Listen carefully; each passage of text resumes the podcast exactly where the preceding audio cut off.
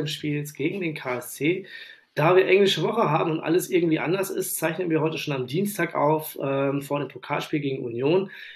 Ich begrüße euch ganz, ganz herzlich zu der vor dem Spielausgabe. Ähm, das Spiel des 25. Spieltags der zweitesten Bundesliga aller Zeiten findet am Samstag, dem 12.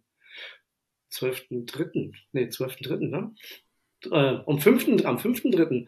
Äh, um 13.30 Uhr bei uns am Millantor statt. Es empfängt dabei der Tabellendritte den Tabellenneunten.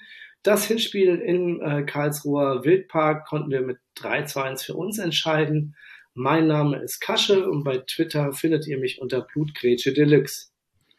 Ding Dong, Werbung. An dieser Stelle möchte ich ganz kurz Werbung für unseren Sponsor machen. Die Kehrwieder Kreativbrauerei aus Hamburg unterstützt den Millantron Podcast schon eine ganze Weile und explizit seit dieser Saison das VDS-NDS-Format. Da ich ja am Nachmittag fort im Pokalspiel aufnehme, will ich euch heute mal meine Auswahl für den Abend empfehlen. Ich habe mich für das Tallinn Baltic Porter entschieden. Das Tallinn ist, äh, und ich ziehe da jetzt mal, zitiere da mal ganz frech die Webseite von Kervida, äh, das untergär untergärige Porter mit sehr robusten Malzkörper. In der Nase steigen einem sofort Aromen von Zartbitterschokolade, Rosinen und Espresso. Im Anton blitzt eine leichte Süße auf die aber schnell von Espresso-Noten mit einer anderen moderaten Bitter- und einer Vanillenote, äh, Vanillenote verdrängt wird. Im Nachhall bleibt dann der behagliche Geschmack eines echten Kakaos. Naja, wohl bekommst, sag ich mal. Ähm, mehr zur Kehrwieder Kreativbrauerei, solche tollen Texte beispielsweise, findet ihr unter kehrwieder.bier. Bier in der englischen Schreibweise. Und denkt daran, dass ihr Bier bitte wie alle alkoholischen Getränke verantwortungsvoll genießt. Werbung Ende. Bevor wir in das VDS einsteigen, ähm, eine kurze Anmerkung. Ähm, wie viele andere Menschen auch äh, verurteile ich den äh, Angriffskrieg von Putin zutiefst und bin in Gedanken bei den Ukrainern äh, und Ukrainerinnen, die um ihr Leben fürchten und oder flüchten müssen. Ähm, wir alle können natürlich neben einer aktiven Teilnahme an Demonstrationen noch viel mehr tun. Aus diesem Grund habe ich einen Hinweis für euch. Am Samstag gibt es eine Spendenaktion in den Fanräumen von einer Antifa-Initiative, die Freunde in der Ukraine haben. Bitte kommt vorbei, spendet und teilt diese Aktion auch gerne in den sozialen Netzwerken weiter. Mehr dazu könnt ihr auf dem Twitter-Account von USP oder auch bei uns in der Lage lesen. So, ähm, es gibt irgendwie keine Überleitung, die dem Thema gerecht wird. Äh, daher versuche ich auch jetzt auch keine. Wir spielen am Samstagnachmittag gegen den KSC aus Karlsruhe und wie immer in meinen VDS-Folgen schaue ich einmal kurz auf die Bilanz gegen unseren Gegner und die sieht eigentlich ganz okay aus. Ne? Bisher gab es 37 Spiele in der ersten, zweiten sowie 1973 in der Regionalliga Aufstiegsrunde. Ähm, konnten wir übrigens gewinnen zu dem Zeitpunkt. Ähm, wir konnten insgesamt 13 Mal gewinnen, spielten 14 Mal unentschieden und haben 10 Mal gegen den KSC verloren. Also eine leicht positive äh, Bilanz für uns. Kommen wir aber jetzt zu unserem Gast, der Fan des Vereins aus Baden-Württemberg ist. Ähm, einigen Hörern äh, wird er bereits sehr bekannt sein. Er war, bereits Gast, zweimal, zweimal Gast in der Monatssendung und das eine oder andere Mal hier beim VDS NDS Format und hat damals die Social Media Abteilung des FCSP geleitet. Ähm, Moin Jörn, stell dich bitte doch unseren Hörern, äh, die dich noch nicht kennen sollten, kurz selber mit unseren klassischen Fragen vor. Wer bist du? Wie bist du zum KSC gekommen und wie beschäftigst du dich mit deinem Verein? Ah, moin Kasche, erstmal herzlichen Dank für die äh, Begrüßung, für die schöne, auch für die ernsten Worte, denen ich mich quasi nur anschließen kann. Ähm, ähm, und ja, was, was soll ich sagen? Ähm, ich bin Jörn, äh, wohne jetzt mittlerweile seit äh, bald 15 Jahren in Hamburg ähm, war zwischenzeitlich beim FC St. Pauli im Medienteam bis äh, November 2020, habe mich dann für einen Wechsel entschieden zu den Arolsen Archives, wo ich aktuell immer noch bin. Und zum KSC gekommen, würde ich sagen, ich bin so ein typisches Kind äh, der 90er äh, mit Valencia und so. Das ist eine meiner frühesten Kindheitserinnerungen, ähm, die grandiose UEFA Cup Runde und äh, tatsächlich so emotional mitgenommen hat mich dann erst 1998 der Abstieg, so blöd es klingt. Und seitdem bin ich äh, definitiv auch ähm, beim KSC dabei.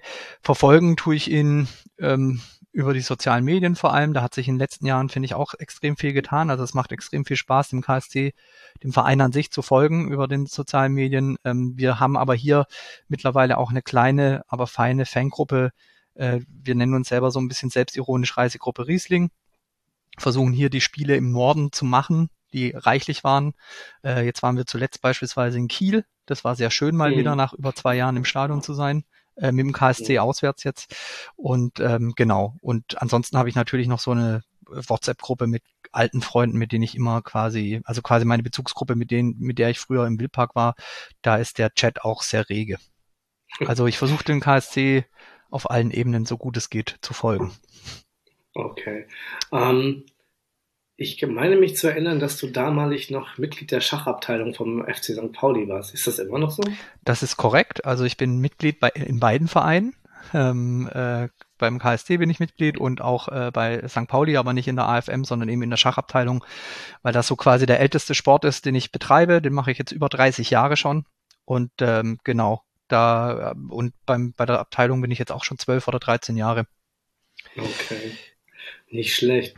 Ruht das jetzt eigentlich in Corona-Zeiten oder? Ja, das ruht total. Also ich habe äh, irgendwie immer so ein bisschen äh, gesagt, dass ja eigentlich Schach äh, der, der, der verheerendste Sport war. Also man, man tritt mit einer Achtermannschaft an äh, gegen oftmals einen äh, Mannschaftsdurchschnitt auf der Gegenseite von Ü, Ü70, sage ich mal, plus stickiger Raum und man atmet sich irgendwie bis zu fünf Stunden an. Ich glaube, äh, da wäre es ganz unverantwortlich gewesen, äh, den Spielbetrieb wieder aufzunehmen. Aber äh, mit den äh, mit den ganzen veränderten Situationen aktuell, also mit Impfungen und äh, abnehmenden Corona-Zahlen, soll es tatsächlich wieder einen Spielbetrieb ab 21. März geben, also nach den äh, Märzferien in Hamburg. Und darauf mhm. freue ich mich auch total, weil ähm, ich habe jetzt irgendwie zwei Jahre in so einer App Schach gespielt. Ich habe vor kurzem mal auf meine Statistik geguckt, also ich habe äh, zwölf Tage Schach gespielt mit dieser App insgesamt. Oh Mann. Durchgängig. 24-7. Ja, nicht durchgängig, aber quasi summiert seit März 2000, äh, 2020 war ich zehn Tage auf dieser App. Ja, ähm, ich glaube, das geht mir in meiner Playstation auch so. Ich, ähm, naja. Gut, ähm, aber lass uns mal kurz bei deinem jetzigen Job sprechen. Ähm, du arbeitest als äh, Social Media Officer bei den äh, Aronson Archives. Ähm, Kannst du unseren, unsere HörerInnen einmal kurz abholen, was die Archives sind und was deine Aufgabe da ist? Weil ich fand es ganz spannend, als ich die, mich darüber mal informiert habe. Ja, super gerne. Also ähm, vielleicht mag's die eine oder der andere schon gehört haben äh, von unserer Vorgängerorganisation. Ähm, also wir wurden dann quasi umgelabelt vor ein paar Jahren. Wir waren äh, ganz lange der sogenannte internationale Suchdienst. Ähm, und dieser internationale Suchdienst hat quasi nach Ende des Zweiten Weltkriegs äh, versucht, möglichst viele Dokumente über NS-Verfolgte und Opfer und äh, getötete Menschen äh, zusammenzubringen, damit sich quasi Angehörige an uns wenden können, um eben äh, ihre, ihren Opa oder ihre Schwester oder ihre Eltern zu suchen und quasi mehr über deren Schicksal zu erfahren. Äh, dadurch sind wir mittlerweile das weltweit umfassendste Archiv zu Opfern und Überlebenden des Nationalsozialismus. Ähm, wir haben Hinweise zu 17,5 Millionen Menschen und äh, rund um die 30 Millionen Dokumente ähm, und dementsprechend sind wir, gehören wir auch seit ein paar Jahren zum UNESCO-Weltdokumentenerbe. Und das Schöne daran ist, dass die Welt digitaler wird. Ähm, wir digitalisieren mhm. gerade äh, quasi die Bestände. Wir haben mittlerweile schon ein Online-Archiv. Ähm, sprich, wenn man verfolgte Menschen sucht oder mehr erfahren will, Dokumente zu denen finden will, kann man gerne bei uns auf der Homepage beispielsweise im Online-Archiv direkt eine Suche starten oder eine Anfrage starten. Ähm, und wir haben mittlerweile auch so ganz tolle zeitgemäße Projekte wie Every Name Counts zum Beispiel. Da können sich Freiwillige weltweit äh, engagieren, ähm, indem wir denen Dokumente zur Verfügung stellen und dort können sie die Informationen quasi eintragen, weil die Dokumente stehen zwar online und sind gescannt, aber viele Dokumente sind noch nicht komplett durchsuchbar. Und das ist mhm. quasi ein Projekt, das wir haben, ein anderes Projekt, ähm, in dem ich sehr engagiert war, die letzten Monate, war äh, Fußballer im Fokus, also so ein bisschen Kooperation der Arolsen Archives mit Fußballvereinen.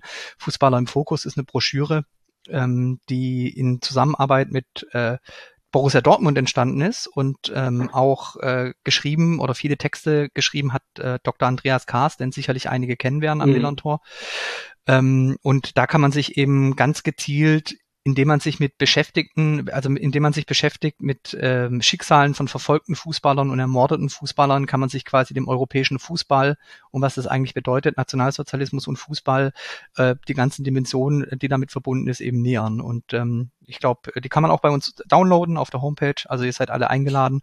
Und ansonsten unterstützen wir auch noch ganz viele ähm, Fanprojekte oder ähm, andere Initiativen rund um den Fußball, wenn es darum geht, verfolgte Vereinsmitglieder aufzuspüren.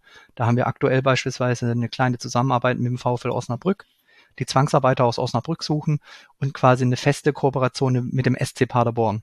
Das äh, finden mhm. wir auch sehr schön. Der ist nämlich relativ nah an Bad Arolsen. Die sind auf uns zugekommen. Und ähm, dort arbeiten wir zusammen und das ist, da gibt's jetzt in nächster Zeit auch ein paar schöne Projekte. Unter anderem unser Container, der unter Stolen Memory unter dem Schlagwort Stolen Memory durch die ähm, durch die Bundesrepublik tourt. Das ist vielleicht das letzte Projekt, das sich definitiv lohnt. Da würde ich auch die Homepage Stolen Memory empfehlen. Ähm, wir haben nicht nur Dokumente, sondern wir haben auch eine, äh, eine relativ kleine Anzahl an persönlichen Besitztümern von ehemaligen KZ-Häftlingen, vor allem aus dem äh, Konzentrationslager Neuengamme. Und äh, mit einem Überseekontainer fahren wir durch Deutschland und zeigen quasi ähm, diese Besitztümer. Da zeigen wir dann quasi Geschichten, wo wir Angehörige gefunden haben aber auch Geschichten, wo wir Angehörige noch suchen und da ist jeder dazu aufgerufen zu helfen. Also wir wollen diese Gegenstände zurückgeben, was ja für ein Archiv mhm. ungewöhnlich ist, weil eigentlich werden da nur mhm. Gegenstände gesammelt. Ja, das stimmt. Super. Ähm, vielen, vielen Dank für die kurze Einführung äh, und schön, dass du dabei bist, Jan. Das ist eine wichtige Aufgabe, glaube ich, äh, die Archive am Leben zu erhalten und ähm, ich äh, packe natürlich sehr, sehr gerne den Link zum Arnoldson Archives äh, in den Blog und in die Show Notes. Fällt mir wieder schwer, äh, so, so Richtung sportlich hinzukommen. Also ähm, lassen wir das auch erstmal. Ähm, ich habe heute äh, nochmal die neue Ausgabe vom Wildpark Gotler gehört und ähm, da ging es um den Stadionbau. Ähm, Viele von euch wissen ja sicherlich, äh, liebe Hörerinnen, ähm, dass dort, äh, dass der KSC sein Stadion 2019, glaube ich, umbaut. Ähm, ich habe jetzt gehört, dass ihr 30 Prozent hinter, hinterm Soll seid. Was ist da los? Ja, arg viel mehr bis auf die Info von Wildparkbuttern, beziehungsweise das, was in der lokalen Presse steht, kann ich ähm, auch nicht äh, sagen. Es gab, äh, ich glaube, am Anfang der Woche oder letzte Woche gab es so einen interaktiven Fan-Talk. Da hat es der Verein auch äh, gesagt, dass man hinterherhinkt. Ähm, ich glaube, das sind verschiedene Faktoren. Also es ist auch äh, viel Corona-bedingt, also Materialmangel äh, einfach und so weiter. Mhm. Und ähm, da muss man eben sehen. Also ähm, was, glaube ich, bezeichnend ist, dass der Bürgermeister von Karlsruhe, der Frank Mentrup, der hat es jetzt zur Chefsache erklärt. Ähm, der will es unbedingt vorantreiben, weil mhm. ähm, es gab schon letztes Jahr im Sommer, glaube ich, gab es schon mal äh, definitiv einen Artikel, den hatte ich gelesen, den habe ich noch im Hinterkopf, dass sich der Stadionneubau verzögert, weil der sollte jetzt im Sommer fertig sein. Dann hieß es damals noch irgendwann ein paar Monate später, sprich Oktober oder so, 2022. Mhm. Und wenn man jetzt quasi die Baustelle sieht, ähm, es gibt auch einen ganz coolen Instagram-Account, äh, Stadionbaustelle, ich ja, lass mich lügen, es gibt auf jeden Fall, ähm, den, dem folge ich. Äh, und da sieht man halt auch schon, dass quasi die, die Haupttribüne, da steht so der Rohbau, aber das wird nie im Leben fertig ähm, bis, bis mhm. Sommer, geschweige denn bis zum Jahresende. Und jetzt gibt es quasi ähm, die ersten Anzeichen, dass es wohl bis ähm, nächsten Sommer dauert, vielleicht sogar bis nächsten Oktober, also Oktober mhm. 2023. Aber das will halt Mentrup mit seinem ähm, Eingreifen definitiv verhindern. Also man sieht auch schon Frank Mentrop, Oberbürgermeister mit eingeschaltet. Das ist weniger ein Problem vom Verein, sondern eher von der Stadt und dem Bauherrn. Also irgendwie okay. knirscht es da und ähm, die müssen halt irgendwie Lösungen finden, damit quasi die Bauzusagen zumindest irgendwie eingehalten werden können. Mhm. Beziehungsweise ich denke, die Stadt wird vor allem auch äh, darauf erpicht sein, äh, nicht die Kosten noch unnötig in die Höhe schießen zu lassen. Okay. Weil bisher ist um. es ähm. wunderschön. Das, was steht, ist wunderschön und macht mir auch Spaß. Ich war leider noch selbst noch nicht dort. Das hat sich jetzt nicht ergeben. Ähm, aber ich freue mich auf jeden Fall drauf. Okay. Also, was ich jetzt so hörte, war äh, Ende 2023. Mhm. Ähm, Anfang 24 soll es fertig werden. Ähm, na gut, das ist ja jetzt erstmal alles Spekulation. Ähm, da wird sicherlich noch ein bisschen Wasser den, die Elbe runterfließen, bis da Klarheit herrscht. Ähm, Lass uns mal so langsam Richtung Fußball gucken. Ähm, Gerne. Ähm, bevor wir zum Spiel am Samstag kommen, lass uns mal nochmal so ein bisschen die, eure Saison Revue passieren. Ähm, ich, ich habe ja im Vorgespräch gesagt, so mein Gott, was ihr für einen riesen Umbruch hattet, ne, laut Transfermarkt und Fußball.de super viele Neuzugänge. Äh, ich hatte da irgendwie die Zahl von 18 äh, notiert. Du sagtest dann im Vorgespräch, dass da viele Laien und Rückkehrer dabei waren und wieder hin und her verliehen worden ist. Ähm, und dass äh, danach, dass, dass dennoch nach deinem Gefühl fast die gleiche Elf des letzten Jahres auf dem Platz steht. Ähm, macht Oliver Kreuzer da keinen guten Job? Boah, das ist eine schöne Frage. Also ich finde, ähm, äh, Oliver Kreuzer hat, bis, hat einen sehr guten Job auch im Sommer wieder gemacht. Ähm, was man nicht vergessen darf, ähm, was ja auch in diese Transfer Bilanz offiziell mit reinfließt. Es konnte Philipp Heise, der Linksverteidiger, der in Norwich war, beziehungsweise auch mal in Nürnberg mhm. vorher, der konnte eben fest verpflichtet werden. Das, der, der zählt quasi als Transfer, obwohl er letztes Jahr äh, schon da war. Und im Endeffekt fand ich die Grundidee gar nicht so schlecht, dass man quasi Leute holt, die den Kader irgendwie ergänzen, vor allem Leute aus eher aus der dritten Liga, beziehungsweise ähm, ein Fabian Schleusner, der bei uns schon mal da war, eine super Zeit hatte, aber sich jetzt zuletzt in Nürnberg nicht durchsetzen konnte, den Nürn äh, Nürnberg aber einmal in Ingolstadt gerettet hat im wichtigen Tor. Ähm, und sonst eben äh, Leute, die äh, in der dritten Liga auf den aufsteigenden Ast waren, wie Leon Jensen und äh, Lukas Cueto. Mhm. Ähm, und ich denke, das sind dann mit Fabio Kaufmann zusammen von Braunschweig die wichtigsten Neuzugänge im Sommer. Mhm. Ähm, wen man nicht halten konnte leider war äh, den äh, Benjamin Goller. Der ist äh, nach Bremen zurück und wurde dann direkt äh, nach Darmstadt äh, zurückverliehen. Dazu können wir gleich noch was sagen, weil der kam dann jetzt im Winter zurück ja. äh, weil der in Darmstadt nicht zum, zum Zuge kam. Und ansonsten hat man vor allem perspektivisch noch ein bisschen was getan ähm, ähm, mit Kilian Jakob äh, von Augsburg 2 und Felix Irorere, die aber bisher noch nicht so zum Einsatz kamen. Ich glaube, Hauptaugenmerk von Oliver Kreuzer lag quasi den Kader zu verbreitern, eben mit den genannten Fabio Kaufmann, Fabian Schleusner, Leon Jensen und Lukas Cueto. Mhm.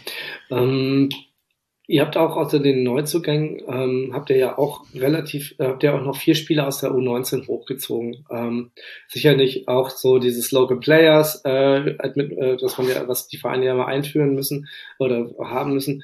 Ähm, kommen die genug Spielzeit bei euch?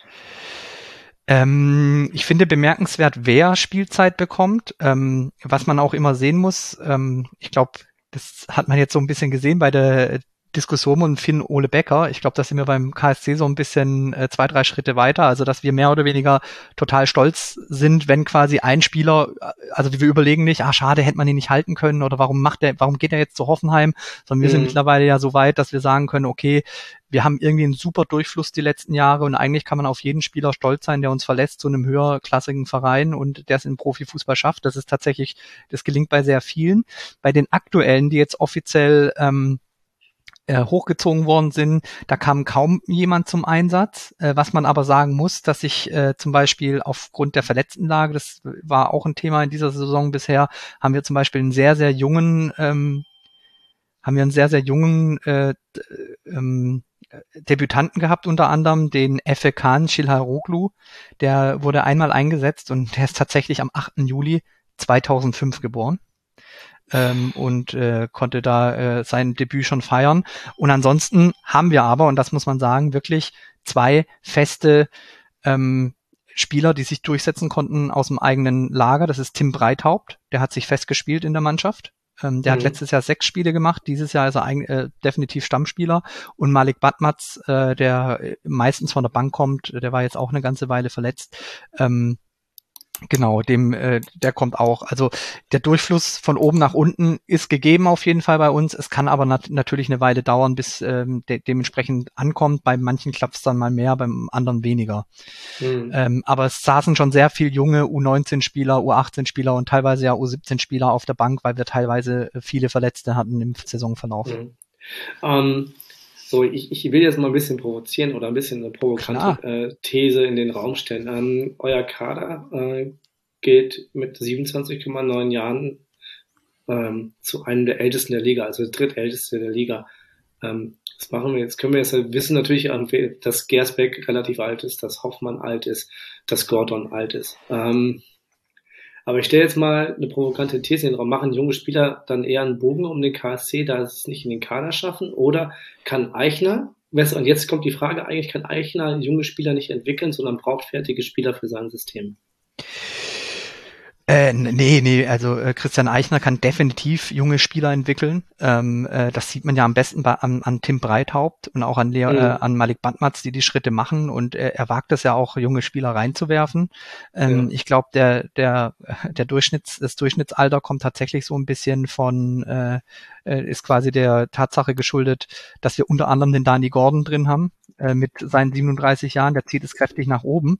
Ähm, aber ich finde unsere Altersstruktur grundsätzlich finde ich äh, eigentlich ganz gut. Also ähm, man kennt ihn ja auch noch, der Kyong, äh, der lange mhm. bei St. Pauli war, ähm, ja. der ist ja auch erst 26. Also wir haben quasi in diesem ja. Mittelbau haben wir durchaus, äh, ich würde schon sagen, dass der Mittelbau aus der Mannschaft besteht aus diesen 24 bis 28-Jährigen. Das auf jeden Fall mit Ausreißern nach oben, eben Philipp Hoffmann, wobei der auch erst 28 ist, sehe ich gerade.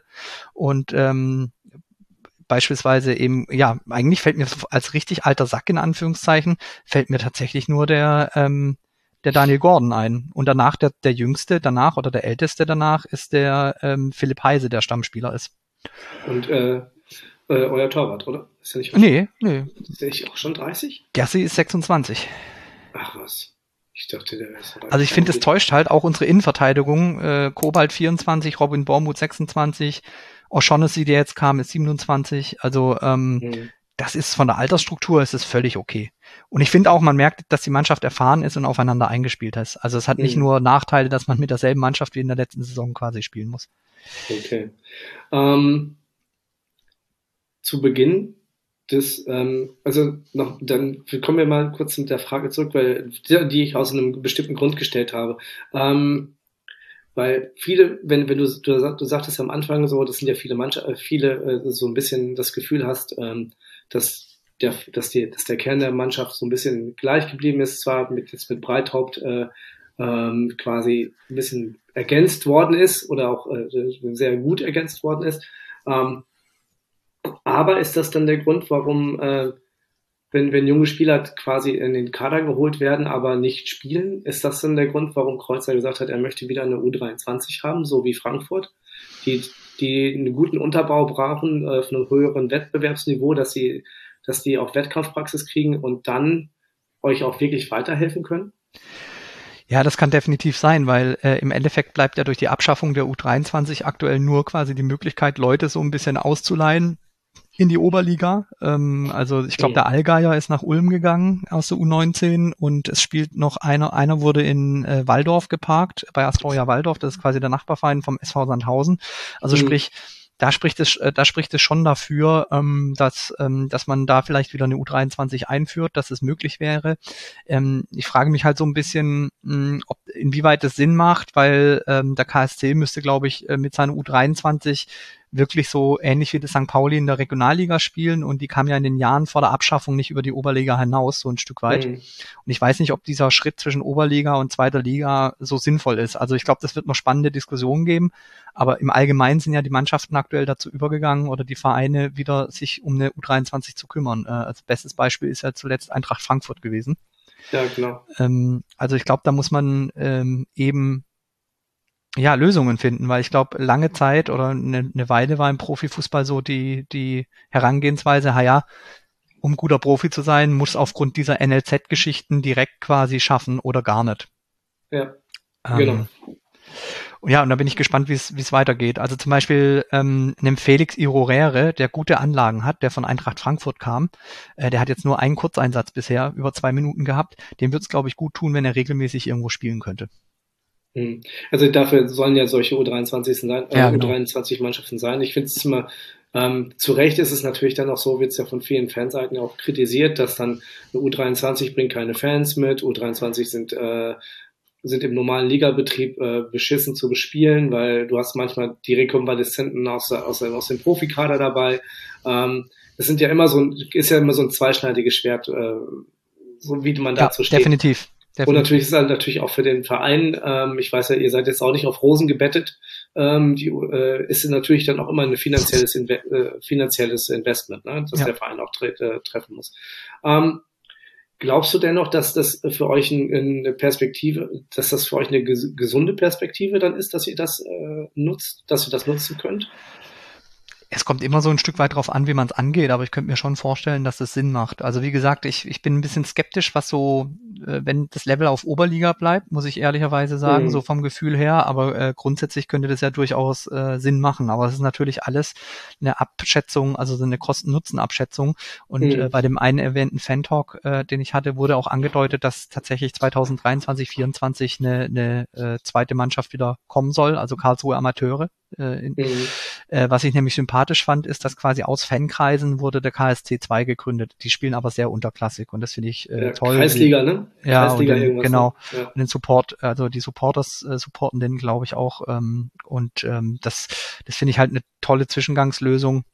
Ob jetzt eine zweite Mannschaft am Ende Sinn macht, das werden sie sich sicher angucken. Also kann ich, ich gar nicht so abschließend beurteilen. Ich fände es ja geil, wenn vor allem, wenn, wenn die dann die, die U23 äh, KSC 3 nennen würden.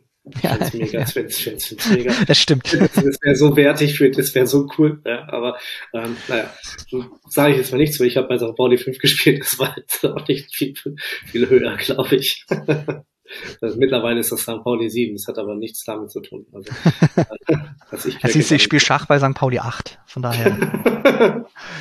oh Gott. So. Es wird nicht besser, glaube ich. das stimmt. So, lass uns nochmal kurz auf die Saison schauen. Ähm, ja, zu, Be zu, Beginn der Saison lief das ja relativ gut für euch. Ja? Also so bis zum äh, sechsten Spieltag äh, wart ihr so unter den Top 6. Ähm, dann, ähm, ja, dann pendelt, das, das schluckt das Pendel.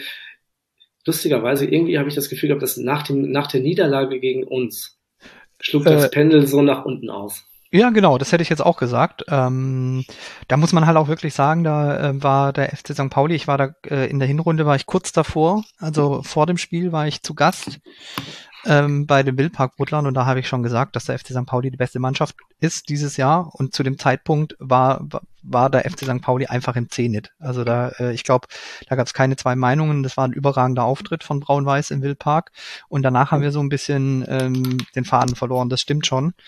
Ähm, mhm. Mit Niederlage in Düsseldorf, unter anderem Heimniederlage gegen Paderborn, wo es irgendwie 0-4 steht zur Halbzeit, glaube ich, wenn ich das recht mhm. erinnere. Dann gab es aber ein gutes Spiel gegen HSV zu Hause, wo eigentlich ein Sieg verdient war. Und ähm, die ganzen Auftritte, die ich da gesehen habe, ähm, die waren zumindest in dem Sinn die waren in dem Sinn stabil, dass ich mir quasi zu keinem Zeitpunkt in der Phase Gedanken gemacht habe, dass man da reinrutschen könnte. Also zwar 1-1 mhm. in Ingolstadt, aber da war man spielerisch von der Spielanlage auch deutlich besser, fand ich. Ähm, was so aufhorchen ließ, waren 3-2 gegen äh, 3-1 Niederlage in Dresden. Äh, Anfang Dezember. Mhm. Und so pendelt, pendelte man sich halt im Mittelfeld ein, was ich aber total gut finde, beziehungsweise nicht schlimm. Also ähm, mhm dass wir mit oben nichts zu tun haben werden, war klar. Und wenn man halt jetzt drauf guckt, eigentlich mit derselben Mannschaft spielen wir die Saison mit einer viel größeren Konkurrenz. Ich hatte vor der Saison gesagt, wir wären Achter, aktuell sind wir Neunter, von daher ist auch alles im Soll. Und ich muss tatsächlich auch sagen, jetzt nach den letzten Spielen ähm, äh, habe ich mache ich mir auch keine Gedanken mehr um den Abstieg, weil das habe ich mir zwischendurch tatsächlich gemacht nach dem nach der Niederlage äh, im Sandhausen-Spiel. Das war ein Nachholspiel mhm. dienstags am Anfang Februar da fand ich schon, oh, oder waren es, glaube ich, nur noch vier Punkte oder fünf Punkte auf dem 15. Platz und 16. Platz. Aber das mhm. haben sie super korrigiert in den drei Spielen danach mit Sieg in Kiel, Sieg gegen Nürnberg und jetzt 1-1 gegen Schalke. Also äh, die Brust ist wieder breit und ähm, durch die angesammelten Punkte kann man jetzt, glaube ich, der restlichen Saison total entspannt quasi in ähm, so entgegenblicken. Also mhm. da hatte ich zwischendurch, hatte ich Schweiß äh, äh, Schweißperlen, sage ich mal. Ähm, aber äh, genau, und dann gab es ja noch die Corona-Pause und ich finde, die haben sie jetzt erst so richtig überwunden, dass sie jetzt wieder so in dem Trainingsrhythmus sind und so weiter und so fort. Da war natürlich dann auch der Einstieg nach Corona, äh, das war ja die letzten Januarwochen, war halt auch ein bisschen undankbar mit einem Auswärtsspiel bei Bremen. Mhm. Äh, und da wissen wir ja alle, da kann man definitiv verlieren in der aktuellen ja. Phase. Also grundsätzlich bin ich jetzt aktuell mit der, äh, mit der ähm, Saison super entspannt. Ich hoffe, dass sie die 40 Punkte schnell haben. Ähm, und dann können sie ja auch durchaus mal noch so ein paar Sachen probieren, die, die, mhm. die schon Richtung neue Saison gehen. Mhm. Da bist du, da bist du auch nicht alleine. Christian Eichner hat jetzt am, am Samstag oder Sonntag ein äh, Interview im SWR gegeben. Genau. Ein ziemlich ausführliches Interview, wo er gesagt hat, dass er vor, vor der Saison diesen Platz unterschrieben hätte wenn man bedenkt, wo der äh, KSC in den letzten drei, vier Jahren herkommt. Für, ihr Ziel, für ihn zählt diese Saison nur der Klassenerhalt. Das genau. ist natürlich auch schön, ist ja auch natürlich schön, wenn man sich sein Ziel so niedrig steckt, ähm, dass man dann auch immer ein Fulfillment melden kann. Ja? Also Ich meine, wir, lieb, wir leben ja, wir haben ja immer das Problem, dass wir so ein bisschen in der Valencia-Nostalgie immer noch verharren. Sprich, der sechste Platz letztes Jahr äh, erweckte natürlich auch ähm, Begehrlichkeiten, sage ich mal, nach oben. Aber wenn man realistisch ist, wenn man sieht, dass wir eigentlich, wie gesagt, mit derselben Mannschaft spielen, mit deutlich mehr Konkurrenz vor uns, dann äh, ist quasi mhm. zwei Plätze schlechter äh, auf jeden Fall super vor allem muss man eben bedenken, es ist ja nicht die Konkur nicht nur die Konkurrenz, die runtergekommen ist, sondern so, so Mannschaften wie Dresden und äh, Rostock, die werden sicher auch bis zum Ende und sind super eklig. Mhm, also ähm, ja. von Sandhausen. daher, ja, Sandhausen auch, die haben sich gut verstärkt, die werden sich da runterziehen. Ich glaube, es geht nur noch, unten geht es, glaube ich, nur noch um Dresden oder Hansa Rostock, wer da auf den Relegationsplatz fällt. Ähm, mhm. das, die werden das unter sich ausmachen, bin ich mir relativ sicher. Ähm, genau.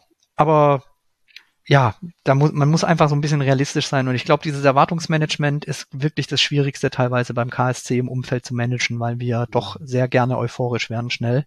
Und das ja, ist halt überhaupt ich. nicht gebeten, also äh, geboten. Ich glaube, Christian Eichner ist ein Riesenglücksfall für die Mannschaft und ähm, ja, klar. Der, der wirkt auch sehr, sehr analytisch, sehr, sehr ruhig, sehr abgeklärt für sein junges Alter. Ne? Ähm, ist studierter Mathematiker, wie ich hörte? Ja, irgendwie er hat also, studiert. Also ich kenne den von der ja. Uni. Ich war mit dem auf der Uni in Karlsruhe damals ah, und dann plötzlich, plötzlich war er, also nicht in selben Kursen, aber plötzlich war er halt irgendwie, ja, plötzlich war er Fußballprofi und ist nicht mehr so oft gekommen. und äh, ja, da, also der Eiche tut uns halt gut und der spricht halt auch Karlsruherisch. Ich glaube, das ist bei so einem Traditionsclub ähm, mhm, sehr, sehr wichtig. Also es ist halt, also nicht nur den Dialekt, sondern er spricht halt auch die Sprache der Fans im, im quasi im, im Allgemeinen und ich glaube, der Typ tut uns einfach gut. Ähm, und mhm. ähm, ja, aber wenn es spielerisch nicht lief, wurde er halt auch schon irgendwie angegangen, ja, das ist zu wenig und so. Und äh, ja. naja, aber der macht einen guten Job. Okay. Punkt. Und er erinnert mich das, sehr an Timo Schulz. Ja, ich glaube auch von dieser ruhigen Abgeklärtheit und, und ja. dieses und dieses ähm, die, die klare Ansprache, die er hat. Also die klare, auch die klare Aussagen, die er trifft, ohne irgendwie rumzulamentieren und irgendwie äh, in, in, in so Phrasen zu rutschen. So, ja, beziehungsweise er benutzt halt irgendwie, also wenn man wenn man sich Schulle anguckt und Eichner, die die erzählen ja dann doch irgendwie alle äh, Dinge wie jeder andere Fußballtrainer auch, aber die bringen das so erfrischend und neu rüber, dass man denkt, okay, das ist eigentlich cool, wie er das sagt. Ja, also genau. auch wie die quasi öffentlich Kritik äußern an Spielern, beziehungsweise halt irgendwie, also es ist halt alles so konstruktiv. Und ähm, ja. die haben halt, was, was bei Schulle halt auffällt, dass er aus dem Jugendfußball kommt, ja. ja. Das merkst du halt einfach, dass, dass er einen Menschen formen möchte und nach vorne bringen möchte. Ja. Das ist, das, das finde ich immer sehr, äh, das, das es gibt kein Schlecht in dem genau. Sinne. Genau. Es gibt nur, du hast einen Fehler gemacht, das ist gut, weil dann wissen wir, dass du diesen, dass du aus diesem Fehler lernen kannst. Das ist ja immer dieses, das ist ja, das ist ja ein Prozess bei, bei, bei Schule merkst du es ja. So, ich meine, der hat ja nicht umsonst 1,96 Punkte äh, Schnitt. Ja, das ist, äh, hat ja kaum ein St. Pauli-Trainer jemals erreicht. So, ne? Das muss man, muss man sich auch mal so sehen. Ähm, ja. Gut. Ja. Was mir jetzt, was mir noch, was mir auf jeden Fall aufgefallen ist in, äh, in der Saison, ähm, und das ist nicht nur bestimmt nicht nur mir, äh, auswärts seid ihr nicht ganz so überzeugend. Ihr seid auch eher so eine Heimmannschaft, so wie wir. Ja? Äh, Ihr habt erst drei Siege auswärts eingefahren, wir glaube ich erst fünf. Wie tretet, warum tretet ihr da anders auf als zu Hause? Boah, das ist eine gute, das ist eine gute Frage. Ähm, lustigerweise, äh, so, ich konter das jetzt mal. Die wichtigsten Auswärtssiege haben wir dieses Jahr im Pokal gemacht. So. Ja. Äh, wir haben in Leverkusen gewonnen bei 60 München. Wir werden auch beim HSV siegen. Sprich, hier sprechen gerade zwei Halbfinalisten miteinander. Ne? Ja, total. Sendung ist leider vorher, sorry Leute. Ähm, boah, keine Ahnung, also das kann ich gar nicht so, das kann ich gar nicht so richtig sagen. Es ist halt auch so, am Ende des Tages ist es vielleicht auch ein bisschen Spiel, ja, Spielglück oder so. Ähm, mhm. Weil ich fand jetzt, ja, ich bin jetzt vielleicht geblendet, aber ich fand den Auftritt zum Beispiel in Kiel, äh, fand ich nicht schlecht und ähm, war mal kurz, ja, 13 Punkte haben wir geholt. Ähm, von den 33. Ja. Aber mir, mir fällt jetzt irgendwie, mir fällt jetzt so richtig gar kein Totalausfall ein, um, um ehrlich ja, zu sein, auswärts. Ähm, ähm, Sandhausen würde ich mal sagen, oder? Ja, das war aber so ein 0-0-Gegurke. Ja, das ist ja ein Ausfall, in dem Sinne gegen Sandhausen. Ja. Dann lässt ja. du dich auf das Niveau runterziehen. Das ist ja das Problem. Das ist ja, ja so. das stimmt. Das ist ja ähnlich wie wir äh, gegen da, also ich, ich will jetzt nicht, ich will jetzt nichts, also nicht, dass ihr mich jetzt falsch alle versteht, ja. Ähm, wir haben damals zu Recht in Darmstadt verloren. Ich habe mir das Spiel angeguckt, aber keiner mag den Fußball von Darmstadt, weil die spielt, die, die reißt nicht einfach auf einem brutal schlechten Fußball runter. Ja? So, ja. Das, das, Spiel ist kein, das ist kein schöner Fußball, den die spielen, auch wenn die vier Tore schießen. Das ist nur so Kraft, Wucht, boah, es ist nichts Kultiviertes. Oder sagen das wir. So ein Neandertaler Fußball. Oder sagen wir so, die, die Totalausfallspiele hatten wir tatsächlich auswärts mit Düsseldorf 3-1 verloren und in Dresden 3-1 verloren. Das waren richtige schlechte Leistungen. Aber ansonsten haben wir durchaus zum Beispiel in, Rost, in Rostock gewonnen. Ähm, das ist auch ein schweres Spiel. In Regensburg damals, als sie noch richtig gut in Form waren, 2-2 geholt. Mhm. Also ich würde sagen, ja, also so richtige Ausreißer nach oben äh, gab es nicht, aber ähm, ja, das, die Frage kann ich gar nicht so auf Anhieb so richtig beantworten. Also, hm. ähm, jo. Dann brauchst du sie auch nicht beantworten. Also ah ja, aber einem, einem fallen ja immer so die Highlights an. Also wir haben quasi in Kiel, da war ich jetzt im Stadion, hat mir natürlich richtig Bock gemacht. Wir haben auf Schalke gewonnen, wir haben auf Rostock gewonnen. Es gibt schlechtere Auswärts äh, in Rostock gewonnen, es gibt schlechtere Auswärtssiege. Mhm. Und ähm, ja, total. Aber dennoch in Sandhausen verloren. So. Nee, 0-0. Ja, stimmt. So genau. 0 Oh, das war so furchtbar. Ähm, aber dann gewinnst du in einem, im, im, nächsten Spiel gewinnst du gegen, äh, gegen Nürnberg, so. Ja. Ballerst die weg, so. Das ist, kann ja auch nicht, das muss doch irgendwas sein. Könnt ihr also nur gegen technisch gute Mannschaften gut spielen? Äh, ja, also finde ich gut. Es kommt auf jeden Fall unserer Spielanlage entgegen und deshalb bin ich mal total gespannt, wie es jetzt am Samstag ist. Ähm, mhm. Also wo man sich definitiv schwer getan hat. Also wir waren ja so eine Umschaltmannschaft mit einem klaren Zielspieler, dem Philipp Hoffmann, sage ich mal, mhm. äh, wo man sich halt dann wirklich am Anfang der Saison schwer getan hat und dafür ist quasi das, dieses Sandhausen-Spiel da äh, am Anfang der Saison eine Blaupause. Sandhausen hat natürlich gesagt, da nehmt mal den Ball und macht mal. Mhm. Und die stellen ja, sich dann, die stellen sich ein Stück weit hinten rein und der KSC ist tatsächlich spielerisch einfach überfordert, was ja auch okay ist. Der Tabellensechste der zweiten Bundesliga ist nicht Barcelona und wird nicht jeden Spieler, äh, wird nicht jedes Ding äh, herspielen, jeden Gegner. Und mhm. wenn man dann irgendwie, wenn dann keine Ecke auf dem Hoffi seinen Kopf fällt, dann, dann wird's halt schwer bei so einer Mannschaft. Ja, da habe ich auch jetzt äh, für Samstag ein bisschen Schiss vor, falls die Ecke mal wieder kommt. Und äh, Mike möge es mir verzeihen. Ähm, Tor nach Ecke. Ah, ich will das jetzt gar nicht prognostizieren. Aber jetzt sind wir ja schon mal beim Später rangekommen. Ähm, lass mich mal ganz kurz noch einmal zu den Rahmenbedingungen gehen. Ähm, du hast ja gesagt, du willst, du willst gerne ins Stadion. Ähm, ja. Wie viele Zuschauer das am Ende werden, ist noch nicht raus. Das ist also Stand jetzt, Stand, Stand jetzt ist der Verein noch im Austausch mit den Behörden. Daher liebe Menschen, äh, verfolgt es bitte in der Lage von Mike, bitte das sein, äh, werdet das sehen, wie viele dauern Jahreskarten zugelassen werden. Ähm, auch auf den Seiten des Vereins bitte mal schauen. Ähm, ich werde leider das nur über, ach, über das Media, über, über quasi über den Bezahlsender äh, verfolgen können. Ähm, bin ein bisschen neidisch darauf, dass du das im Stadion verfolgen kannst, muss ich mal so sagen. Ja, es wird wahrscheinlich hinhauen.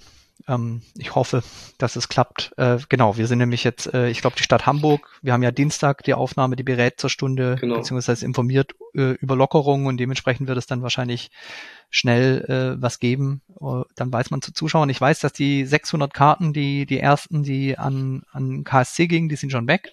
Mhm. Ich denke auch, dass relativ viele Leute bleiben werden. Ich denke auch, dass die Mannschaft hier in Hamburg bleibt, weil wenn man Mittwochabend beim HSV spielt und samstags bei St. Pauli, macht es wenig Sinn, nach Hause zu fahren. Ja. Ähm, von daher. Ja, vor, vor allem, dass beim HSV, beim HSV sind 25.000 Zuschauer zugelassen jetzt fürs Pokalspiel. Ja. Ne? Soweit ich weiß, ihr kommt mit 1.400 Zuschauern, äh, sind eure, die Tickets sind alle äh, ratzfatz ja. ausverkauft gewesen. Ähm, gut, dann lass uns doch noch mal kurz kurz äh, zu unserem Spiel zurückkommen. Wir müssen ja jetzt nicht über den Pokal sprechen, weil nee. das ist äh, für uns beide ist eh erledigt ist eh Halbfinale. Das, ja. Spiel ist genau noch, findet in, äh, in sieben Stunden statt. Äh, unser Spiel, euer Spiel äh, quasi 24 Stunden, 6, 6 oder 30 Stunden später. Ähm, wirst du das, also bei uns werden im Stand heute Dienstag Sebastian Olsson, Christopher Avevor, den äh, Herr Wiekhoff wird ausfallen. Ähm, zudem hat Timo Schulz auf der Pressekonferenz vor dem Pokalspiel auch keine Hoffnung äh, dass von jedem Spieler, die am Wochenende verletzungsbedingt fehlten, irgendwelche zurückkehren werden. Also es bedeutet, dass äh, Lawrence ausfallen wird, Amenido, Eric Smith, äh, Rico Benatelli, äh, Pacarada, Ziereis, äh, äh, Gigala sind wohl zumindest auch äh, für das Unionsspiel fraglich.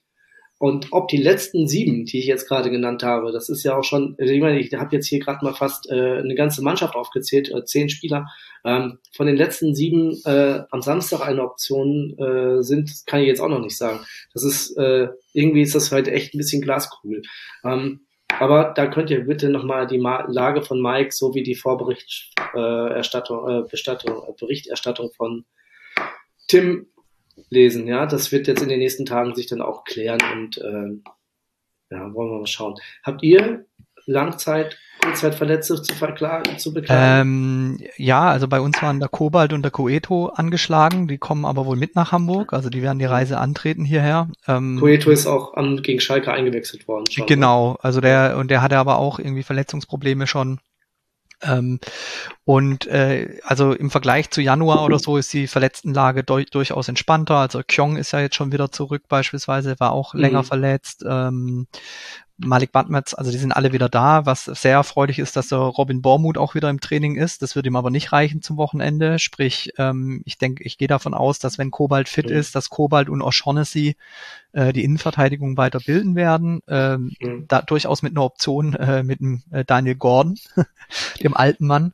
Ähm, und ja, mal sehen. Also grundsätzlich sind, sind alle Spieler an Bord, die wir brauchen. Also sehr bitter, langzeitverletzt ist eben Sebastian Jung mhm. äh, bekannt von, von Eintracht Frankfurt.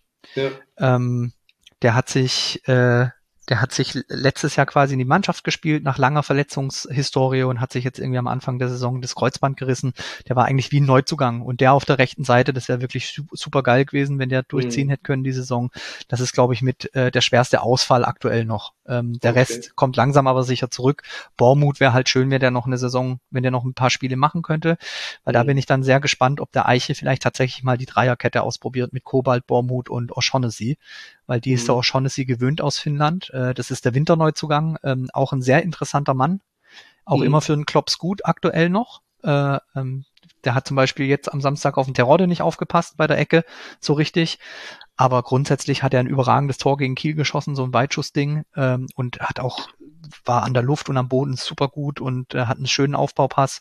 Also an dem werden wir noch viel, viel Freude haben. Ähm, okay. Und da bin ich gespannt, wie der den äh, wie der auf den Burgi aufpasst am Samstag. Ähm, okay. Schauen wir mal. Und ähm, genau, die, Akt, die Anekdote hatte ich dir im Vorgespräch erzählt. Am krassesten finde ich Daniel Gordon, wenn der irgendwie am Millanton, äh, am Millanton sage ich schon, ja, ladet ihn ein. Der kann, glaube ich, viel erzählen, weil das kommt jetzt, wenn der am Millantor spielt am Samstag, äh, ist quasi St. Pauli sein Rekordgegner. Das wäre dann der 15. Einsatz gegen den FC St. Pauli in seiner Karriere. Krass, krass, krass, Und sein erstes Spiel war tatsächlich im August 2006 am Millantor. Damals gegen noch mit Timo Dortmund 2. Gegen Timo Schulz als Spieler. Mein hier Ex-Kollege, den ich hier auch grüße, Hauke Brückner, wurde tatsächlich noch eingewechselt. Meckle schoss beide Tore beim 2-1-Sieg gegen BVB 2. Das waren noch Zeiten. Oh, Gottes Willen. Das ja. war noch Zeiten. Und Hauke Brückner. Meine Fresse. Ähm, lass uns mal so ein bisschen schauen, was eure Mannschaft, äh, was eure Mannschaft jetzt äh, so spielt. Ähm, ja. Systemtechnisch. Ähm, mir wird hier so ein 4-1-4-1 eingezeigt. Ähm, ist es das oder ist es eher äh, ein 4-5-1? Das ist eine gute Frage. Ähm, es wird äh, in anderen Systemen wird es auch als 4-3-3 angezeigt. Ich glaube, äh, mhm. Ähm, was, was ich sehr schön finde, ist die Variabilität, die sie jetzt wieder haben. Ich glaube, Goller als Rückkehrer, der wurde mhm. ja quasi von, von Bremen, von Darmstadt abgezogen und direkt wieder an uns weiter ver, äh, ver, äh, verliehen. Mhm. Und das, was Thorsten Lieberknecht in Darmstadt nicht geschafft hat, wenn wir gerade bei äh, Eiches ähm, Talent für junge Spieler sind, schafft er da. Also Goller gehört mhm auf Anhieb wieder zu den Leistungsträgern. Und das war tatsächlich eine, eine sehr starke Leistung in Kiel, äh, dass Goller und Kyong sich immer abgewechselt haben. Also die sind rechts, links, haben mhm. die immer gewechselt, sind um Hoffi rumgeschwirrt. Äh, Hoffi wieder klassischer äh, Wandspieler, der quasi die Räume aufmacht für die Flügelspieler. Das äh, war schon sehr, sehr gut anzusehen. Und ähm, Gondorf und ähm, Gondorf und Breithaupt halten quasi das Mittelfeld zusammen, so ein bisschen. Mhm. Und äh, wer mit reinschiebt immer vorne Richtung Strafraum ist Warnizek. Also ähm, mhm. es ist, ich glaube, je nachdem, wie man es aufbaut, ist es ein 2-3-1. Es kann aber auch ein 3-3 sein. Also in Kiel hatte ich eher mhm. den Eindruck, dass es ein 4-3-3 war, muss ich ehrlich sagen. Mhm. Ähm, weil äh, Kyong und ähm, Goller da doch extrem weit nach vorne geschoben hatten. Okay. Äh, das hatte man auch schon beim Anlaufen im Pressing gesehen. Damit ist Kiel gar nicht klargekommen. 90 mhm. Minuten lang.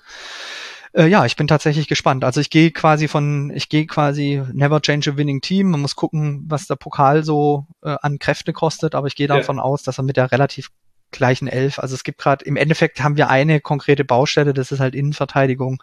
Da muss man mhm. gucken, ob Gordon spielt oder Kobalt. Mhm. Aber ansonsten wird die Startelf relativ gleich aussehen, ähm, wie also in den letzten, letzten Wochen auch. Gersbeck, Gersbeck Tide. Heise, Heise, ja, Tide. Heise links, Heise Tide, innen dann Kobalt und O'Shaughnessy oder halt Gordon und O'Shaughnessy. Im mhm. Mittelfeld Wanizek, Gondorf und Breithaupt und vorne Goller, Choi und äh, Hoffmann. Okay. Also er hat es quasi auch mal probiert zwischendurch einige Spiele mit Fabian Schleusner als zweiter Spitze. Das hat mhm. auch, das war auch okay. Also der, der ist langsam auch angekommen, glaube ich. Hat mittlerweile auch schon sechs Tore geschossen. Der hat das zweite mhm. Tor gemacht in Kiel. Mhm. Äh, aber ich glaube nicht, dass er mit zwei Stürmern auf, auftribbelt. Und eine Dreierkette wird mich auch wundern. Ob, äh, obwohl man gesehen hat, dass die Dreierkette gegen St. Pauli gut funktioniert. Mhm. Hat der Hannover zuletzt sehr gut bewiesen. Ja, das aber haben einige Mannschaften sehr, sehr gut bewiesen. Ich glaube nicht, also ich habe noch nie eine. Dreierkette beim KSC gesehen diese Saison. Ich glaube nicht, dass er die plötzlich aus dem Hut zaubert. Hm, okay. Er hat auch nicht, er hat auch nicht die Leute dafür, tatsächlich. Ja. Dadurch, dass Kobalt, ja, wobei Kobalt, Gordon und auch Shaughnessy, mal gucken, mal gucken, schauen wir mal.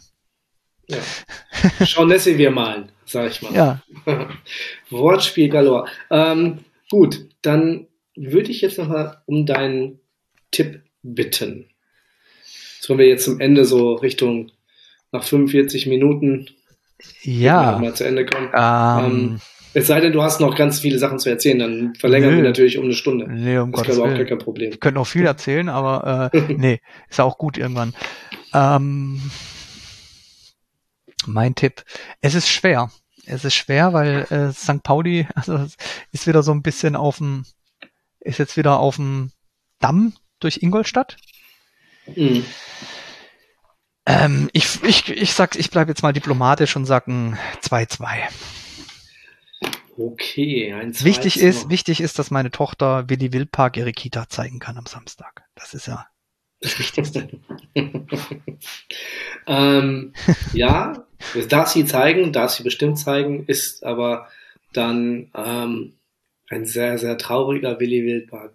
Weil ich glaube, wir werden einen 2-1-Sieg äh, für uns sehen, wobei ihr dann in, äh, in der letzten Viertelstunde den Anschlusstreffer mag, aber nicht, äh, macht, aber nicht mehr entscheidend nach vorne kommt.